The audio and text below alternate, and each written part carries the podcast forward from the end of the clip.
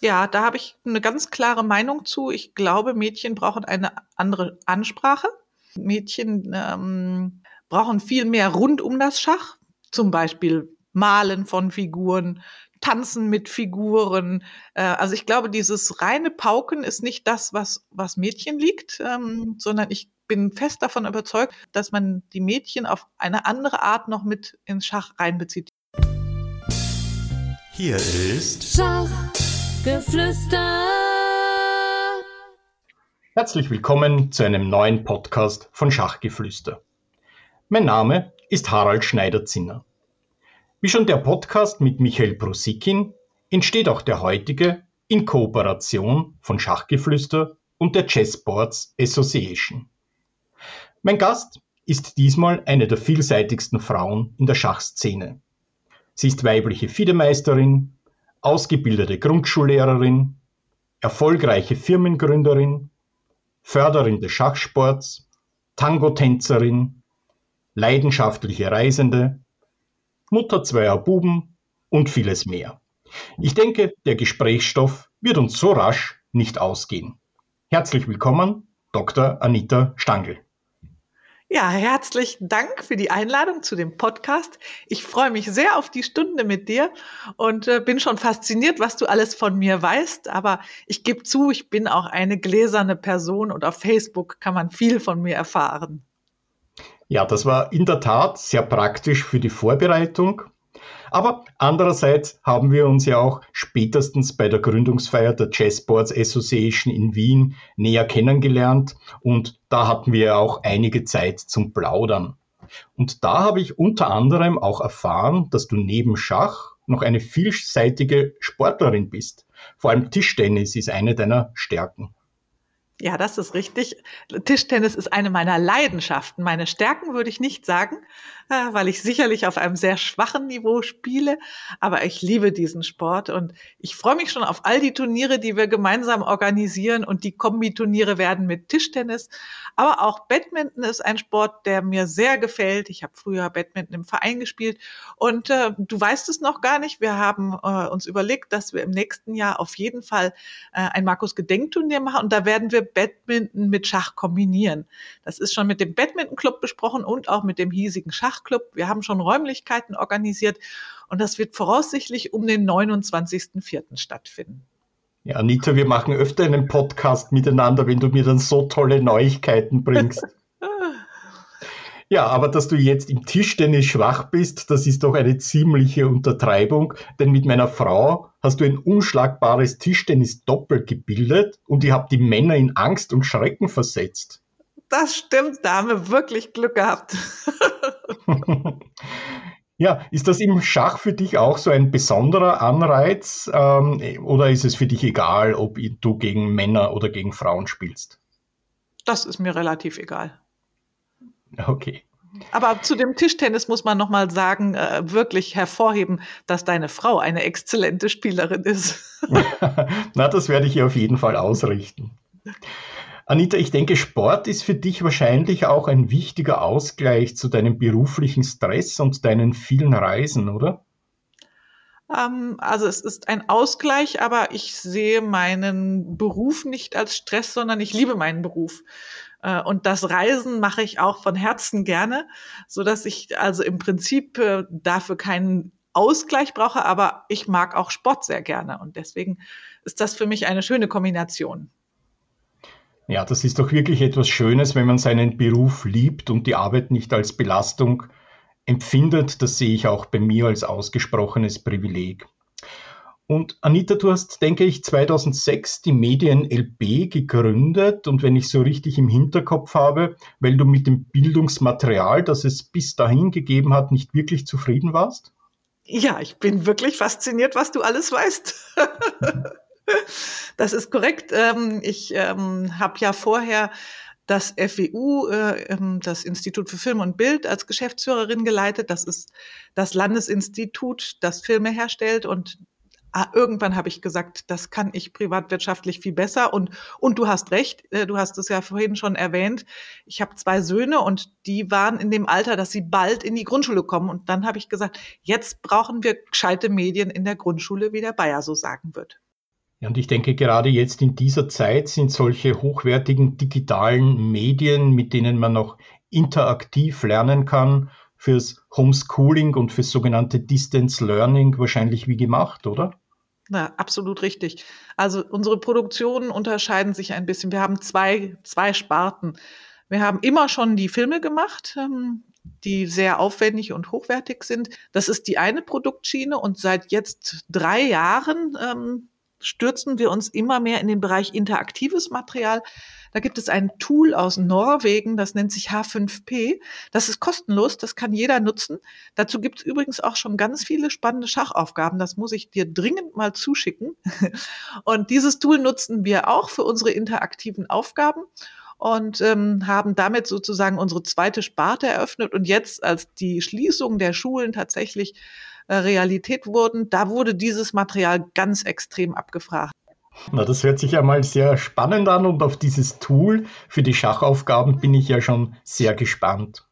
Apropos, habt ihr auch Schachmedien hergestellt oder stellt ihr auch Schachmedien her?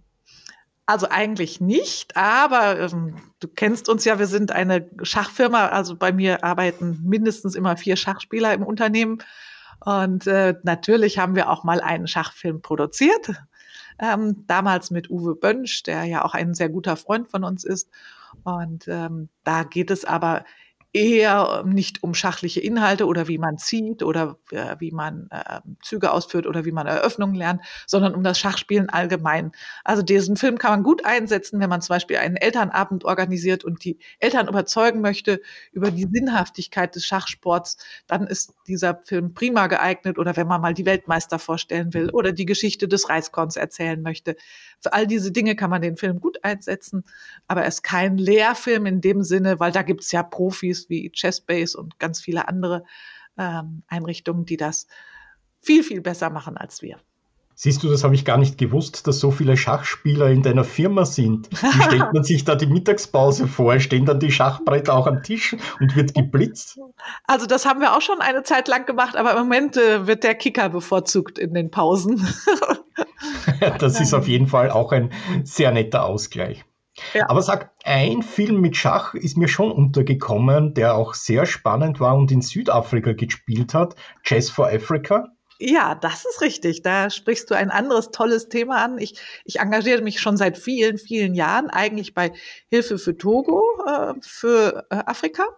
Und ähm, der, bei uns gibt es ja die ähm, Deutsche Schachakademie, die der äh, Matthias Dräger leitet. Und Matthias engagiert sich schon seit vielen Jahren ebenfalls in Afrika, ähm, allerdings in Südafrika. Und er hat gesagt, er würde gerne ähm, wie im Schneeballsystem dort die Lehrer trainieren, damit sie dort Schachunterricht geben können. Und dazu sind wir dann mit einem Kamerateam tatsächlich ähm, nach Südafrika geflogen und haben äh, dort Trainer gefilmt, indem wir dort Unterricht abgefilmt haben und jede Lektion aus dem Lehrbuch auch tatsächlich verfilmt haben. Es gibt einen ganz wunderschönen Trailer, einen Einführungstrailer dazu auf YouTube. Äh, und diese Lektionen werden von Lehrern in Afrika abgerufen und dann dort wieder genutzt, um weiter Training zu machen. Also das war ein, ein wirklich tolles Projekt, hat unglaublich Spaß gemacht, ähm, vor Ort zu drehen. Und ähm, die Lehrer, die, die dort vor Ort beteiligt waren, waren extrem begeistert und haben alle ähm, richtig Fieber bekommen fürs Schachspiel und haben gesagt, das ist der richtige Sport. Und ich meine, Schach ist ja wirklich ein Sport, den man überall betreiben kann und den man auch mit ganz einfachen Mitteln äh, tatsächlich schon nutzen kann. Wir haben mit den Schülern, wir hatten so kleine Arbeitsblätter, hm, ein wirklich simples Arbeitsblatt, wo nur ein Brett drauf ist. Das haben die Kinder sich ausgeschnitten und auf Pappe geklebt und die Figuren waren auch dort aufgemalt. Die haben die Kinder sich ausgeschnitten und auf Kronkorken geklebt. Und damit haben sie dann sofort anfangen können mit dem Schachspielen. Und äh, das finde ich wirklich toll, dass das auch geht. Und man sieht ja, ich meine, du selbst machst ja schon ewig lange, genauso wie ich Schachunterricht, wie Kinder fasziniert sind von dem Spiel und wie plötzlich die ganze Klasse ruhig wird und kein Elternteil es glauben kann. Ähm, also diese Faszination, die das Schachspiel ausübt, die war auch da so schön zu spüren, dass sich das Projekt für mich unglaublich gelohnt hat und viel, viel Freude bereitet hat.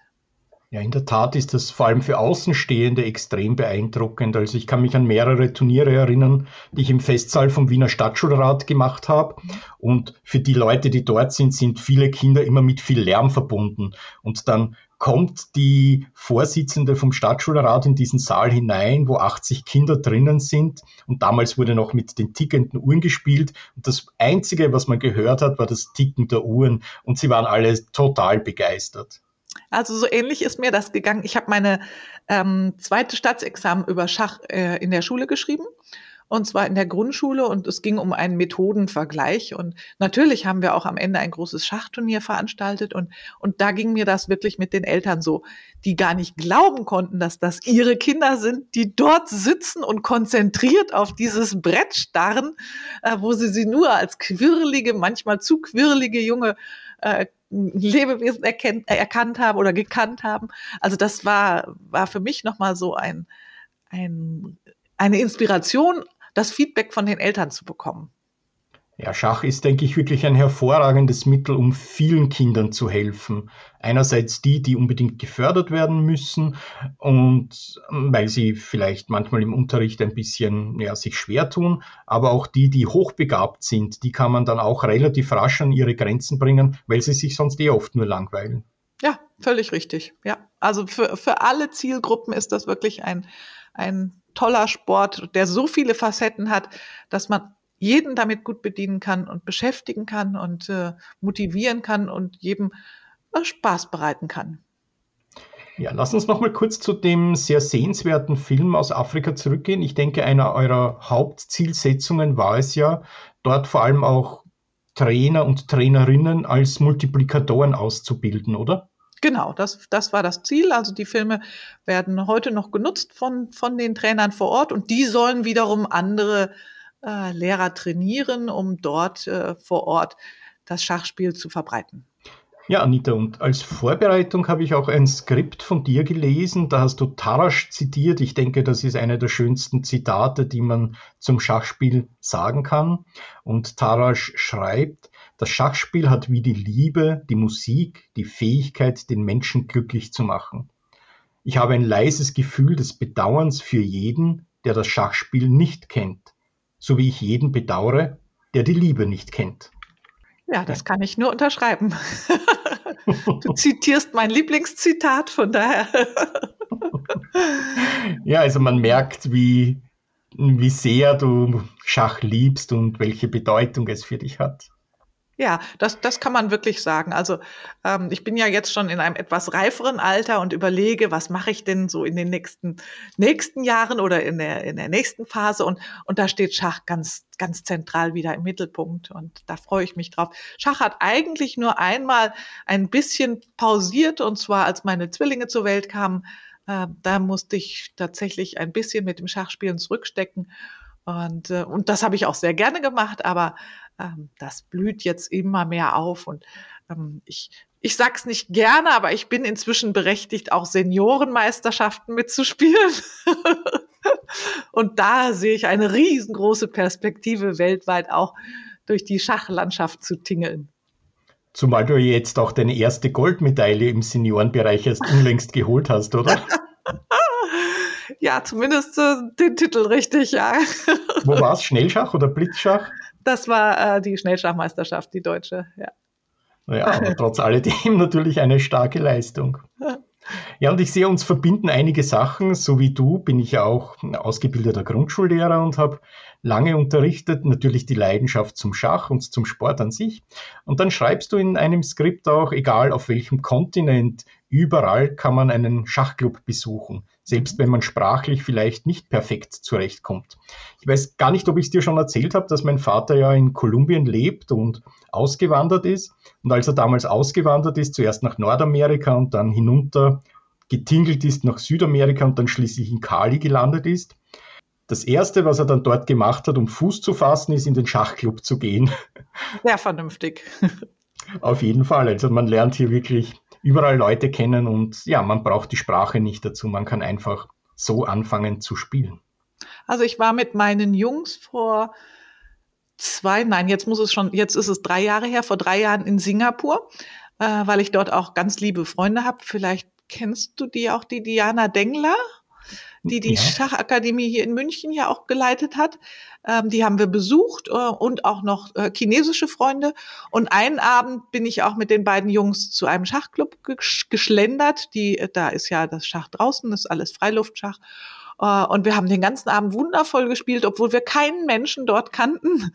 Also das war wirklich äh, ein Vergnügen und äh, das, das verbindet einfach. Man kann sich hinsetzen und sofort äh, anfangen zu spielen und, und kommt dann natürlich ins Gespräch und alle sind neugierig, weil man natürlich dort nicht bekannt ist und wenn dann Unbekannte auftauchen, ist es ja immer spannend. Also ich finde das einfach faszinierend, dass das überall auf der Welt ganz einfach geht. Und Singapur ist ja nun doch weit entfernt und auch ein fremdes Land. Und trotzdem haben wir drei uns gleich wohlgefühlt und uns ans Brett gesetzt und sofort losgeblitzt. Und das finde ich herrlich. Ja, und man hat den Eindruck, du bist ja wirklich viel auf Achse, ständig unterwegs, einmal in Teneriffa, jetzt gerade auf Arbeitsreise, dann wieder in ganz exotischen Ländern. Ja, ich gebe zu, das ist auch eine Leidenschaft von mir. ähm, ich verbinde das immer. Also äh, mein Steuerprüfer hat mal gesagt, ich bin eine globale Persönlichkeit, äh, weil, weil ich jede Dienstreise natürlich auch mit äh, Schach oder Tango oder irgendetwas anderem verbinde, genauso wie jede Schachreise mit Dienstlichem verbinde, wenn ich, äh, was ich dreimal gemacht habe, die australische Meisterschaft mitspielen durfte. Äh, dann habe ich dort natürlich auch Schulen besucht und dort äh, Kontakte geknüpft, um unsere Medien dort anzubieten. Ähm, dort habe ich Filmaufnahmen gemacht. Natürlich, das muss man ja nutzen. Also ich äh, verbinde immer beides und das gefällt mir eigentlich auch am besten. Was war denn so das exotischste Schachturnier, was du jemals gespielt hast? Uiuiui, gute Frage. Also Australien war für mich schon faszinierend. Ähm, ich habe das mit dem Jetlag ähm, stark unterschätzt. Ich bin am Tag vorher angereist und dachte, ich setze mich easy ans Brett. und die Partien haben immer um 16 Uhr angefangen und das war so wirklich tiefste Schlafphase bei mir. und das muss ich sagen, das ist so vielleicht nicht exotisch, aber ähm, auf jeden Fall merkt man, dass ferne Länder doch auch einen Unterschied machen. Exotisch, exotisch. Jetzt muss ich mal überlegen, da sind mir bestimmt noch ein paar andere Dinge begegnet. Ja, da fällt mir vielleicht gleich noch einiges zu ein. Aber ich glaube, ich habe wirklich schon auf so oder so auf allen Kontinenten Schach gespielt. Ähm, und müsste mal überlegen, was war denn noch besonders exotisch? Vielleicht schöne Bretter, die mir begegnet sind oder interessante Persönlichkeiten, die mir am Schachbrett begegnet sind. Hm. Wahrscheinlich ist es schon wieder zu viel, um jetzt alles aufzuzählen. Ja, oder? ja. Äh, dann kommen wir zurück, was du sicher gut im Kopf hast. Und das ist keinesfalls exotisch, sondern sportlich hochinteressant. Du spielst ja sowohl in der ersten Frauenbundesliga in Deutschland, dort für den FC Bayern München, als auch in der ersten österreichischen Frauenbundesliga für Schach ohne Grenzen. Wenn du jetzt so diese beiden Bundesligen vergleichen würdest, was könntest du uns dann da darüber erzählen? Ah, gute Frage. Ja, ähm, also ich würde sagen, sie sind, sie sind sich schon ähnlich. Natürlich ist die Bretterzahl unterschiedlich. Ähm, ich finde die Einrichtung von, von Frauenligen, äh, solange der Anteil der weiblichen Spielerinnen so niedrig ist, wie er zurzeit ist, äh, sehr sinnvoll. Ähm, ich spiele in beiden Ligen sehr, sehr gerne. Ähm, ich persönlich finde es immer äh, besonders spannend, alle Freundinnen und Spielerinnen zu treffen, die ich kenne. Das ist für mich mehr ein Event als wirklich ein, ein Schachkampf. Natürlich ist es auch ein Schachkampf, aber ähm, ich finde dieses gemeinsame sich irgendwo treffen und äh, dann dort Schach spielen und auch vielleicht noch etwas unternehmen, hier in der Mannschaft in München spielt ja auch eine Tango-Tänzerin mit mir in der Mannschaft. Äh, und wir gehen dann doch ab und zu abends nochmal Tango tanzen, genauso wie in der Frauen-Bundesliga in Österreich. Äh, am letzten Wochenende in Graz bin ich natürlich auch einen Abend noch in Graz Tango tanzen gegangen. Also diese Kombination gefällt mir eigentlich immer am besten. Und ich würde sagen, nochmal um zum Vergleich zurückzukommen, ah, es gibt gar keine besonders großen Unterschiede. Bayern München ist ja nun eine Mannschaft, die, die ein bisschen anders ist als die meisten Mannschaften. Das gilt ja bei den Männern genauso wie bei den Frauen, äh, die eigentlich keine Spieler einkauft. Ähm, und äh, deswegen ist das auch ein, ein sehr angenehmes Team. Und ähm, das ist vielleicht in anderen Mannschaften anders. Ähm, aber das ist, ist halt ein Prinzip des Schachclubs und ähm, ich finde das sehr angenehm. Da gibt es auch gut tanzende Tango-Tänzer, also gute Tango-Tänzer und gute Schachspieler. Irgendeinen Schachgroßmeister, der ein guter Tango-Tänzer ist, oder? Also ganz ehrlich, mir ist noch nie ein Großmeister beim Tango begegnet. Aber es gibt durchaus Schachspieler, die äh, Tango tanzen ähm, oder Tango-Tänzer, die auch Schach spielen. Wir haben so ein kleines Team ähm, hier bei uns äh, im Raum, ähm, wo auch dann wieder meine ähm, äh, Teamkameradin, die Marianne, mit dabei ist. Und wir machen ganz oft Kombinationen zwischen Tischtennis, Schach und Tango. Ähm, das, das findet also regelmäßig statt und das gefällt uns allen ganz gut. Also höchste Zeit, dass wir mal einen Schach, einen Tanzkurs und einen Tango-Kurs für Schachspieler anbieten, oder? Ja, das, das wäre natürlich eine Idee. Wobei ich sagen muss, diese Kombination ist sehr, sehr schwer. ähm, also ähm, beim, beim Tango muss man zumindest als Frau völlig loslassen und gar nicht äh, nachdenken, sondern, sondern nur Körperhaltung haben und Spannung und dem Mann absolut folgen. Und das ist mir natürlich am Anfang extrem schwer gefallen. und ich, ich habe mir bis vor ein paar Jahren, also ich tanze jetzt knapp acht Jahre Tango, aber die ersten Jahre konnte ich jeden Tanz danach aufschreiben. Also ich konnte sagen, in welcher Ecke was geführt wurde und äh, welche Schrittkombination erfolgt ist und äh, und ich erwische mich heute noch manchmal dabei. Und eigentlich geht es genau darum, dass man das nicht macht, sondern dass, dass die Musik hergibt, was man tanzt und dass man so im Flow ist, dass man das einfach nur genießt und äh, der Führung des Mannes vertraut und am Ende gar nicht weiß, was man getanzt hat. Das wäre so das Ziel. Ähm, aber da bin ich noch etwas zu verkopft. Also insofern ja eigentlich ein schöner Kontrapunkt zum kopflastigen Schachsport, oder? Absolut, absolut. Sehr zu empfehlen, wenn man, wenn man sich darauf einlassen kann. Ne? Also wie gesagt, ich habe mich sehr schwer getan. Am Anfang hat ein Tänzer mal zu mir gesagt, dass ich bestimmt Vorstand in irgendeinem DAX-Unternehmen sei, so wenig wie ich mich führen lasse. Das fand ich schon sehr hart. Also das hat, hat mir aber einen Schubs gegeben, mich noch mehr darauf einzulassen. Das ist schon interessant, ja. Na gut, kehren wir zurück zum Schachsport und du bist ja nicht nur in der österreichischen Frauenbundesliga tätig, sondern auch mit deiner Medien-LP als Sponsor für absoluten Leistungssport, nämlich für den Schachclub Jenbach, der ja sehr, sehr oft österreichischer Meister geworden ist. Ja, das ist, das ist richtig. Ähm, das ist sozusagen das zweite Hobby. Ich, ich engagiere mich sehr, sehr stark für den Breitensport, insbesondere für den Mädchen- äh, und Frauensportbereich. Ähm, aber Spitzensport liegt mir auch am Herzen. Du hast es ja gesagt, ich spiele selbst in den Bundesligen. Ähm, und wir sind schon seit vielen, vielen Jahren äh, Mitglied beim Schachclub Jenbach und haben dort die Mannschaft im Prinzip aufgebaut und äh, zur Bundesliga geführt und möchten natürlich dort auch möglichst jedes Jahr den Titel holen, äh, was nicht einfach ist, weil die Gegner unglaublich stark sind. Aber wir kämpfen darum und zumindest liegen wir zumindest jetzt noch an der Spitze und versuchen diesen Platz auch zu halten.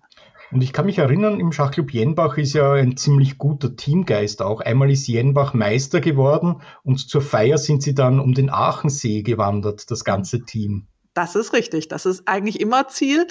Äh, wenn, wenn wir den Titel holen, geht es um den Achensee. Da sind sogar meine Jungs mitgewandert. Das äh, war, war für die Kleinen eine ganz schöne Leistung damals. Und äh, ich finde, finde sowas auch immer schön. Es gibt Weihnachten immer ein großes Blitzturnier, wo wir versuchen anzureisen. Und, äh, und das stimmte. Das Team wird ganz stark zusammengehalten von, von unserem Hans Duftner, ähm, der das wirklich großartig macht. Und äh, wir versuchen auch immer bei der Auswahl der Spieler ähm, wirklich darauf zu achten, dass sie ins Team passen, dass sie ähm, vom Mindset her äh, zur Mannschaft passen und äh, dass sie, dass sie alle äh, kämpfen für, für den Sieg, äh, aber trotzdem untereinander sehr fair miteinander umgehen. Oder wenn wir zum Beispiel zum Abendessen unterwegs sind, sind immer alle dabei. Das finde ich, finde ich sehr schön. Wir können uns unterhalten. Ähm, also wir haben niemanden dazwischen, der eine Sprache spricht, die wir alle nicht sprechen. Äh, sondern wir suchen sehr gezielt aus, wer ist bei uns in der Mannschaft herzlich willkommen. Und äh, ich glaube auch, dass äh, unsere Spieler das sehr zu schätzen wissen. Es ist sicher, glaube ich, sehr wichtig, eine gute Teamatmosphäre zu haben. Das sind so zwei, drei, vier, fünf Prozent, die dann am Ende des Tages aber dann doch den Unterschied zwischen Meister oder Vizemeister vielleicht ausmachen. Ja, bin, bin ich fest davon überzeugt, dass das Klima in einer Mannschaft enorm wichtig ist und dass man sehr gut überlegen sollte, wen, wen man ins Team holt. Da gibt's ewig lange Diskussionen. Als, als Markus noch dabei war, hat er natürlich da sehr, sehr stark mit ähm, mitgemischt und ähm, Hans spricht alle Dinge mit mir ab und wir lassen uns da auch noch beraten und also da äh, wird viel Zeit investiert, um das Team aufzustellen und dann damit natürlich den Meistertitel zu holen. Du, wenn du deinen Mann und Planen erwähnst, ich habe gelesen, er ist ein großer Tuaretzki-Fan gewesen und die Prophylaxe ganz etwas Wichtiges für ihn. Und wenn ein Plan nicht klappen sollte, dann hat er immer einen zweiten, dritten Plan noch in der Hinterhand und nicht einmal du hast das vorausgesehen dann. Das ist völlig korrekt. Also der Markus hat unglaublich immer äh, vorgesorgt und vorgebeugt und und ähm, wenn dann irgendwas so lief, wie ich es nicht erwartet hatte, war das überhaupt kein Problem, weil hatte Markus oder so schon die nächste Lösung wieder. Also das äh, sehe ich jetzt im Nachhinein äh, noch viel mehr, wie, wie vorausschauend Markus immer gedacht hat und wie, wie viele ähm, Hinterhandlösung er immer noch parat hatte. Das ist wirklich sehr beeindruckend und ich weiß, dass das hat er ganz sicher aus den Kursen. Er hat ja mit Marc Doretzky auch wirklich äh, real trainiert. Das war ja früher bei Bayern München auch ein, ein Riesenvorteil, dass solche großen Koryphäen als Trainer eingeladen wurden. Äh, und da hat Markus viele Trainingsstunden gehabt mit ihm.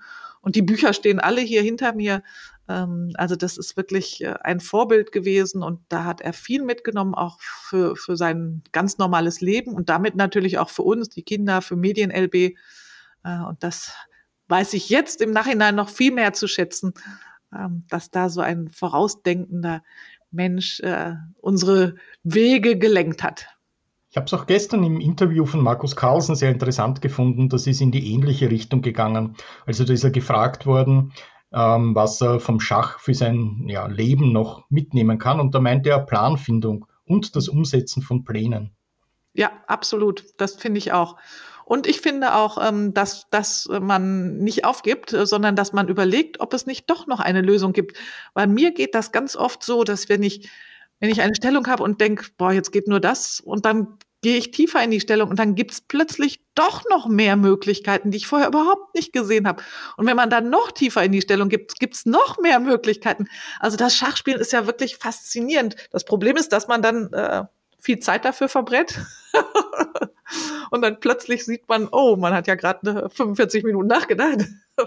das ist natürlich dann wieder der Nachteil. Aber ich finde es sehr faszinierend, wie, wie verzweigt das Spiel ist und wie viele Varianten es gibt, die man am Anfang gar nicht sieht. Und so ist es ja im Leben auch.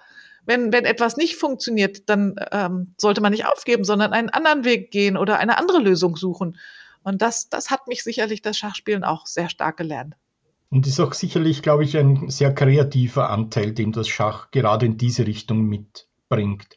Immer auch neue Wege denken, andere Ansätze finden. Richtig, richtig. Und im Laufe des äh, Lebens lernt man ja auch, dass es wirklich funktioniert. Wenn man, wenn man lange genug Schach spielt, merkt man ja, oh, tatsächlich, da steckt ja noch mehr drin, als man auf den ersten Blick sieht. Und so ist es dann aber auch in, in Kooperationen zum Beispiel, wenn wir mit Partnern große Kooperationen haben, ähm, dann muss man einfach sagen, okay, dann gehen wir einen anderen Weg. Es gibt ja verschiedene Wege, ein Problem zu lösen. Genau. Ja, und einerseits eben deine Liebe zum Spitzensport und die Förderung des Spitzensportes. Vorher hast du auch erwähnt, Breitensport und hier insbesondere Mädchen- und Frauenschach ist dir sehr wichtig und zumindest wir in Österreich haben ja hier einen relativ geringen Anteil, aber ich denke, das ist überhaupt ein Problem, das in den gesamten deutschsprachigen Ländern, überhaupt im Weltschachbund vorhanden ist. Hast du so Tipps, wie man mehr Mädchen einerseits zum Schachsport bringen kann, aber vor allem auch, wie man sie halten kann dann im Schachsport? Ja, da habe ich eine ganz klare Meinung zu. Ich glaube, Mädchen brauchen eine andere Ansprache. Ähm, Mädchen ähm, brauchen viel mehr rund um das Schach. Zum Beispiel Malen von Figuren, Tanzen mit Figuren, Bewegung dabei. Äh, also ich glaube, dieses reine Pauken ist nicht das, was, was Mädchen liegt, ähm, sondern ich bin fest davon überzeugt und das hat sich zumindest bei meinen Schach-AGs früher, die, äh, ich hatte ja viele Mädchenschach-AGs auch, ähm, immer bewährt, dass man, dass man die Mädchen auf eine andere Art noch mit ins Schach reinbezieht. Die kleine Bücher machen, Schachbücher malen und also alles Mögliche gibt's ja da an Ideen und äh, also der ähm, Walter Rädler ist ja da ein Sammler von fantastischen Ideen, was man rund ums Schach machen kann. Und das, glaube ich, ist wichtig, wichtig bei Mädchen. Und dann glaube ich auch, dass es Vorbilder geben muss. Ich glaube, dass äh, wenn wir Mädchen äh, in größerer, höherer Zahl für den Schachsport gewinnen wollen, brauchen wir auch Frauen, die das machen oder auch Mädchen. Äh, ich finde, da, da tut sich ja in Österreich sehr viel. Das sehe ich in Deutschland noch nicht so. Ähm, aber da kann ich nur sagen, Hut ab, da seid ihr sehr, sehr gut aufgestellt, finde ich, mit jungen Talenten, die sich da stark engagieren. Wir haben das in Deutschland auch natürlich, aber da gibt es noch viel zu tun. Ähm, aber ich glaube, das Wichtigste ist, dass man die Mädchen anders anspricht. Ähm, und äh, was mich so fasziniert hat, äh, ich habe ja vor zwei Jahren auch den äh, FIDE-Trainer gemacht hier in äh, Deutschland. Und da ging es natürlich auch um Frauen- und Mädchenschach und ähm, da hat unser Trainer uns erzählt, dass auch die, die Art zum Beispiel eine Eröffnung zu lernen bei Frauen eine ganz andere ist als bei Männern, ähm, dass wir und das kann ich nur hundertprozentig unterschreiben, in keiner Weise in der Lage sind, die Züge auswendig zu lernen, so wie das Männer machen und die Eröffnung richtig pauken. Das ist überhaupt nicht unser Ding, sondern wir müssen verstehen, was dahinter für Strukturen stecken. Und dann finden wir den Weg zu dieser Eröffnung. Und ich finde, wenn, wenn da mehr analysiert würde, wie, wie Frauen und Männer äh, unterschiedlich vorgehen, äh, dann würde das auch beim Schachsport sicherlich Früchte tragen. Also ich sehe, hier sind noch viele Ansätze auch für die Trainerausbildung und vor allem auch für die Ausbildung von Trainerinnen gegeben und hier kann man sicher, glaube ich, noch sehr viel mitnehmen und hier müssen wir sicherlich noch verstärkt daran arbeiten.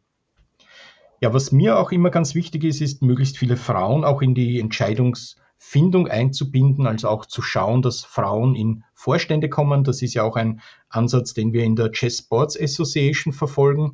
Und weil du vorher Walter Redler erwähnt hast, wir haben ja auch sehr genau überlegt, wen wir dabei haben wollen. Und ich habe ihn Walter gebeten, dass er dich mal vorsichtig darauf anspricht. Und das hat er gemacht. Und ich glaube, fünf Minuten später ist eine Antwort gekommen, dass du super gerne bei uns dabei bist.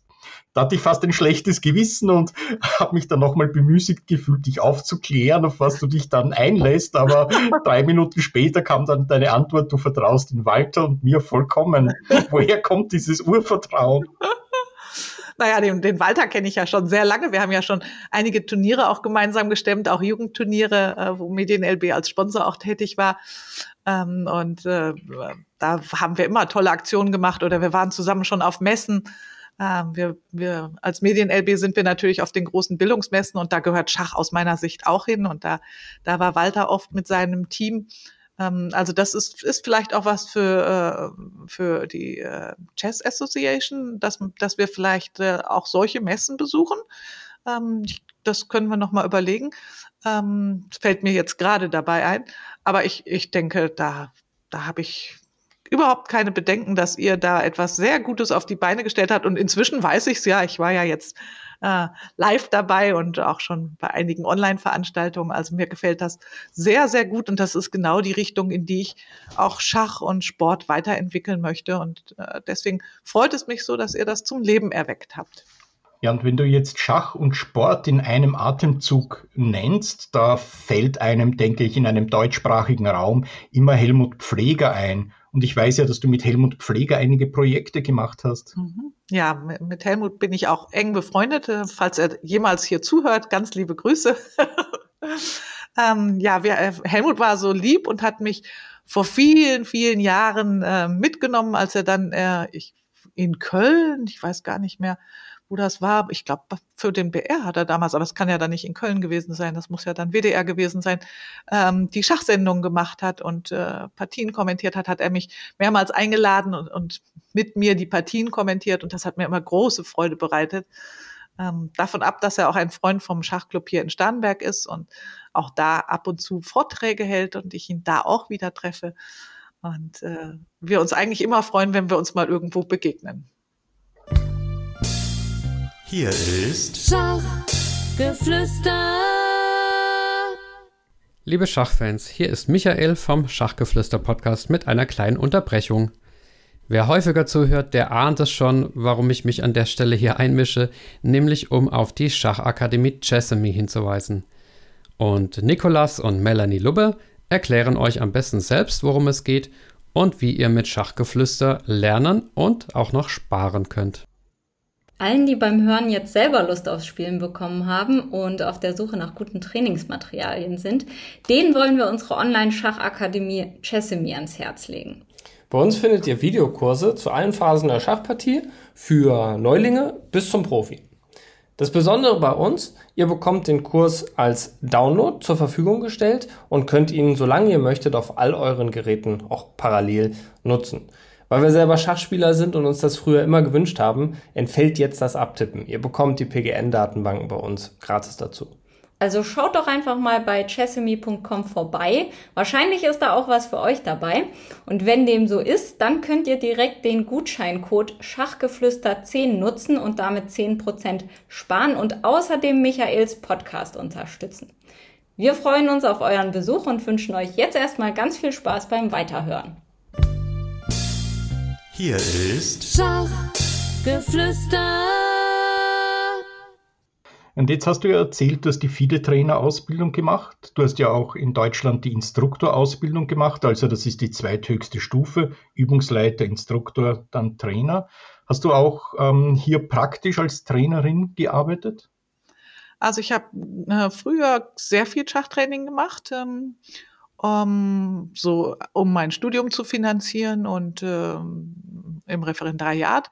Dann habe ich mit dem Training relativ wenig gemacht und wir haben ja vor drei oder vier Jahren eine Schachakademie in Starnberg gegründet, die jetzt wieder zu ist, weil wir die Räumlichkeiten aufgegeben haben. Aber in dieser Schachakademie hatten wir dann ganz schnell ziemlich viele Schüler und das hat sehr viel Spaß gemacht. Ja, ähm, eines weiß ich noch nicht von dir, nämlich wie bist du überhaupt zum Schachspielen gekommen? Ja, das ist auch eine ganz einfache Geschichte.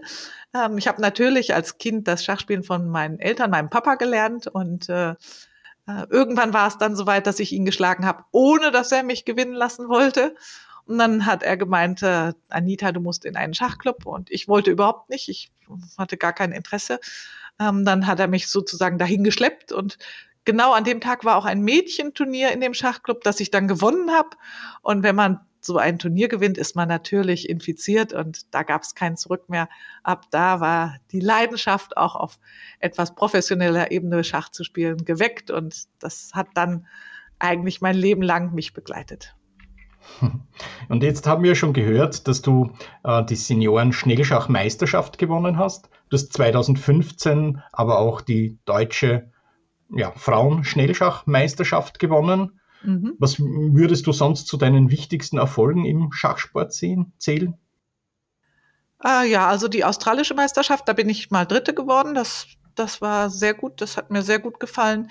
Ich habe ähm, an wichtigen Meisterschaften mitgespielt, äh, zum Beispiel die äh, Hochschulmeisterschaft. Ich bin deutsche Hochschulmeisterin gewesen und durfte damals dann zur Hochschulweltmeisterschaft fahren. Das war auch ein tolles Erlebnis, hat mir sehr, sehr gut gefallen. Ähm, was ich auch einmal mitgespielt habe, das war aber vor allen Dingen bedingt dadurch, dass ich mit Markus zusammen war. Ähm, wir sind mal, Uwe Bönsch, Markus Stangl und ich, ähm, nach China geschickt worden. Wir haben ein Turnier in Peking gespielt und das war natürlich auch sehr aufregend. Ich würde das jetzt nicht als Erfolg verbuchen, weil ich dort, ich glaube, eineinhalb auf elf Punkten gemacht habe. Ähm, aber es war, war sehr beeindruckend, dort zu spielen und die Trainingsmoral der, der Chinesen zu beobachten, ist natürlich auch faszinierend und überhaupt das Land kennenlernen, war für uns ein großes Erlebnis. Und damals hat uns eigentlich Uwe gerettet, der nämlich illegalerweise in seinem Gepäck eine Pixalami hatte und wir jeden Abend eine Scheibe davon genießen durften, um ein wenig heimische Küche zu haben. Also das war, war wirklich eine aufregende Zeit. Das, so, zu den Erfolgen. Ich, ich glaube, das mit der Schnellschachmeisterschaft war schon ziemlich gut. Ich, bei der deutschen Meisterschaft bin ich mehrmals zweite oder dritte geworden ansonsten. Und deswegen habe ich mich über den Titel jetzt vor einigen Jahren sehr gefreut. Und äh, jetzt gerade bin ich bei der deutschen Meisterschaft muss ich mal gerade überlegen, Fünfte geworden, was auch ein Riesenerfolg war, weil die deutsche Meisterschaft im äh, Blitzen unglaublich gut besetzt war. Also alle Topspielerinnen, äh, unter anderem Elisabeth Pitz natürlich, haben mitgespielt und deswegen habe ich mich über den fünften Platz da sehr, sehr gefreut. Also das äh, natürlich ist der Titel deutsche Schnellschach Seniorenmeisterin mehr wert äh, von, von der Wertigkeit her, aber vom spielerisch würde ich sagen, bei der fünfte Platz bei der deutschen Blitz der Frauen sicherlich sehr gut. Na, das ist auf jeden Fall eine starke Leistung, ja. ja. Und jetzt weiß ich ja vom Markus, also er war natürlich ein verdammt starker Schachspieler als Großmeister, aber seine wahre Liebe war das Blitzschach. Wie sieht das bei dir aus? Bist du auch eher eine schnelle Spielerin beim Blitzen? Absolut, natürlich. Ja? ja, also hier steht immer eine Schachuhr auf dem Esstisch. ich habe ja, hab ja zwei Söhne, beide spielen Schach, aber äh, Robert äh, ist, hat ungefähr meine Spielstärke und äh, das macht richtig Freude, wenn wir hier uns Blitzpartien um die Ohren hauen. also ja, Blitzschach ist sicherlich meine Leidenschaft. Mhm. Und wenn vielleicht noch etwas als deine Leidenschaft bezeichnet werden kann, weiß ich nicht, aber du postest ja recht viel, wie du gesagt hast, auf Facebook. Und egal wie das Wetter ist, man hat den Eindruck, egal ob es stürmt oder schneit, wenn du zufällig mal zu Hause bist, dann springst du früh morgens in den Starnberger See hinein. Egal ob 10 Grad, minus 3 Grad oder 20 Grad. Ja, das ist richtig. Also ich muss sagen, ich habe damit vor vier Jahren jetzt angefangen, ähm, das ganze Jahr über dort schwimmen zu gehen. Und äh, ich mm, ziehe daraus so viel Energie. Also dieses äh, Schwimmen am Morgen gibt mir so viel Power und ähm, bereitet mir äh, wirklich Freude für den Tagesanfang. Ähm, ich genieße das dort am See mit Blick auf die Berge so sehr ähm, dass ich das niemals mehr missen möchte. Und äh, im Moment ist natürlich Übergangsphase ähm, und der See ist ziemlich kalt. äh, ich heißt glaub, im, ziemlich kalt? Im Moment haben wir sieben Grad und ähm, da jetzt die Übergangszeit ist, ist es besonders schwer. Und jetzt ist es gerade draußen so nebelig und feucht und äh, die Planken fangen an einzufrieren und äh, wir haben so ein Gestänge, an dem man sich festhält, um reinzuklettern. Und ich muss jetzt dringend wieder diese Styropor-Umhüllungen für Rohre kaufen, damit ich dort nicht festfriere. Und wenn dann der erste Schnee auf dem Steg liegt und man dann barfuß da durchläuft, um ins Wasser zu gelangen, das ist auch eine Erfahrung für sich. Aber wenn man aus dem Wasser kommt, dann fühlt man sich wie King Kong. das ist wirklich großartig. Also wenn wir dann mal äh, wie geplant nächstes Jahr auf unserer Terrasse ein großes Mixturnier machen, dann können wir das alle mal gemeinsam machen und dort schwimmen gehen. Ja, weil wir machen das im Juni und bei plus 20 Grad im See oder so, gell? Aber gut, vielleicht auch mal im Dezember Eis schwimmen. Schauen wir mal.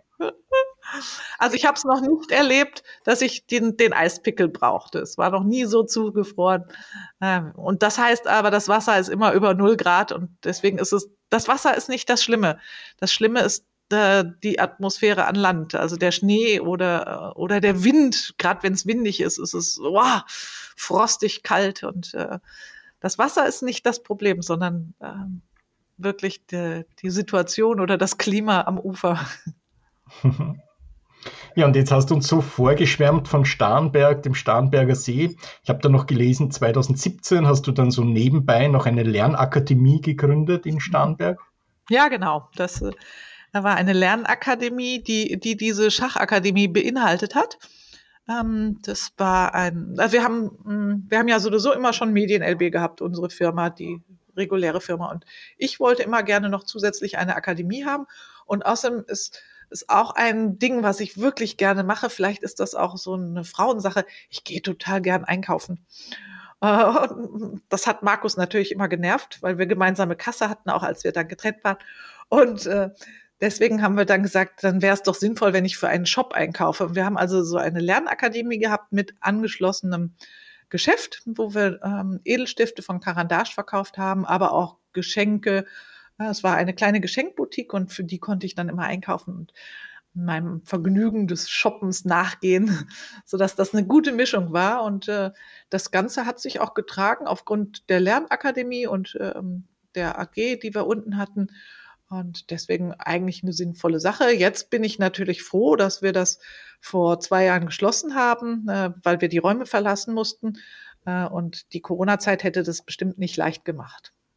Ja, Nita, bevor wir zum Ende kommen, müssen wir, glaube ich, noch ganz kurz das Thema Weltmeisterschaft ansprechen. Morgen erfolgt ja die erste Partie im Weltmeisterschaftskampf zwischen Magnus Carlsen und dem Herausforderer Jan Nepomniachtchi. Und wir werden zumindest einmal die ersten drei Partien ja dann auch gemeinsam zusammenfassen und auf YouTube stellen. Was ist denn dein Tipp? Wie wird der Wettkampf ausgehen? Also für mich gibt es da überhaupt keine Frage. Ich bin absoluter Magnus-Fan. Äh, und da bin ich ganz sicher, dass er das souverän nach Hause fahren wird. Na, dann muss ich ja da fast einen Kontrapunkt setzen und zu, zum Herausforderer halten. Aber ja, ich glaube, deine Chancen wahrscheinlich, falls wir hier was wetten sollten, die Wette zu gewinnen, stehen gut. Ja, ich, ich kann mir auch vorstellen, dass das richtig machen wird. Ähm, er ist ja gut vorbereitet und äh, ich kann, kann dich auch schon beruhigen. Ich habe einen Spion vor Ort, der uns auch einiges berichten wird. Von daher äh, bin ich ganz gespannt, äh, was ich morgen so erfahre von der Atmosphäre von dem Kampf. Ich, ich wäre selbst gerne vor Ort. Ich habe hin und her überlegt, ob ich hinfliege und ich überlege immer noch, ob ich nächstes Wochenende vielleicht spontan hinreise. Aber mir fällt noch kein dienstlicher Grund ein. Äh, es ist äh, wirklich ähm, bestimmt ein ganz tolles Event in Dubai und äh, das würde mich schon sehr, sehr reizen. Also vielleicht, äh, vielleicht werden wir dann eine Live-Übertragung in einer Woche auch von Dubai haben, aber im Moment sieht es eher so aus, als würde ich zu Hause bleiben, auch weil die Corona-Zahlen so steigen. Äh, bin ich im Moment äh, doch sehr häuslich und äh, finde das auch richtig. Ja, naja, Spion in Dubai, das hört sich ja spannend an und ich bin schon gespannt, was deine Spione so berichten und was wir dann in unsere Berichterstattung live vor Ort quasi die größten Geheimnisse einfließen lassen können. Ich bin auch ganz gespannt und ich freue mich sehr auf die Partien und auch auf unsere gemeinsame Analyse. Anita, es war eine wunderbare Zeit mit dir und ich freue mich dann auch schon auf die gemeinsame Analyse. Ich sage herzlichen Dank und euch Vielen Dank fürs Zuhören. Liebe Grüße aus Wien und ciao von meiner Seite. Ja, ich sage auch ganz herzliches Dankeschön an dich, Harald, und natürlich an Schachgeflüster für die Idee, mich zu interviewen. Äh, ich wünsche allen weiterhin ganz viel Erfolg im Schach und bitte, bitte bleibt alle gesund und ganz liebe Grüße vom Starnberger See. Bis zum nächsten Mal. Ciao. Das war Schachgeflüster. Ja, liebe Schachfreunde, ich hoffe, euch hat das Interview gefallen und ich finde, Harald und Anita haben das echt wunderbar gemacht. Einen kleinen Hinweis habe ich wieder für euch und zwar habe ich ganz neu einen Leitfaden für Einsteiger und Wiedereinsteiger ins Schach verfasst. Der ist 36 Seiten lang und enthält 64 Tipps, davon 48 für Erwachsene und 16 Tipps, wie man Kindern Schach beibringt. Da habe ich ja jetzt auch ein bisschen Praxiserfahrung seit neuestem sammeln dürfen in der Schach AG im Kindergarten von meiner Tochter. Ja, in dem Leitfaden geht es nicht nur um schachliche Tipps im engeren Sinne, also zum Beispiel die goldenen Öffnungsregeln, sondern auch um die Herangehensweise. Mit welchen Tools lerne ich am besten Schach? Auf welche Partiephasen konzentriere ich mich? Was sind so die psychologischen Aspekte, auf die ich achten muss und so weiter. Den Leitfaden gibt es für euch kostenlos Allerdings nur im Austausch für ein Abo des Schachgeflüster Newsletter. Also wenn ihr euch da als Abonnent eintragt, dann bekommt ihr den Leitfaden. Aktuell habe ich noch keine Landingpage, die euch das automatisch verschicken würde. Das muss ich technisch noch irgendwie auf die Reihe kriegen. Aber auf jeden Fall werden ihn alle neuen Abonnenten bekommen, die ihn haben möchten. Den Link zur Anmeldung für den Newsletter packe ich euch in die Show Notes bzw. auf YouTube in die Videobeschreibung. Wenn ihr den nicht findet, dann schreibt mir einfach eine E-Mail an schachgeflüster mit ue at gmail.com. Und bitte seid so gut, leitet den Leitfaden nicht einfach weiter, denn da ist ein Copyright drauf, weil ich eben auf diese Weise meine Newsletter-Abonnentenzahl auch steigern möchte. Ja, ich hoffe, der Leitfaden wird gut in Anspruch genommen. Und an der Stelle nun wie immer der Dank an alle Personen, die mir auf paypal.me etwas gespendet haben oder auf patreon.com eine regelmäßige monatliche Spende zukommen lassen. Das sind folgende Personen oder Einrichtungen in alphabetischer Reihenfolge des, des Vornamens. Und ich hoffe, ich muss nicht wieder bei den anonymen und pseudonymen Namen lachen. Also Andreas Virux, Armin Züger, Dr. Benjamin Steinhilber, Dieter Riegler, Friedhelm Küch, Güven Manay vom interkulturellen Schachverein Satranj Club 2000, Hans aus Berlin, Dr. Joachim Meyer-Brix, Marc Hoffmann, Markus Schirmbeck, Oliver Bremer, Peter, Peter, Peter Hug von DSSP, die Schulschachprofis, die Internetseite schachtraining.de und Tim Bialuszewski. Macht's gut, gut Stellung, euer Michael.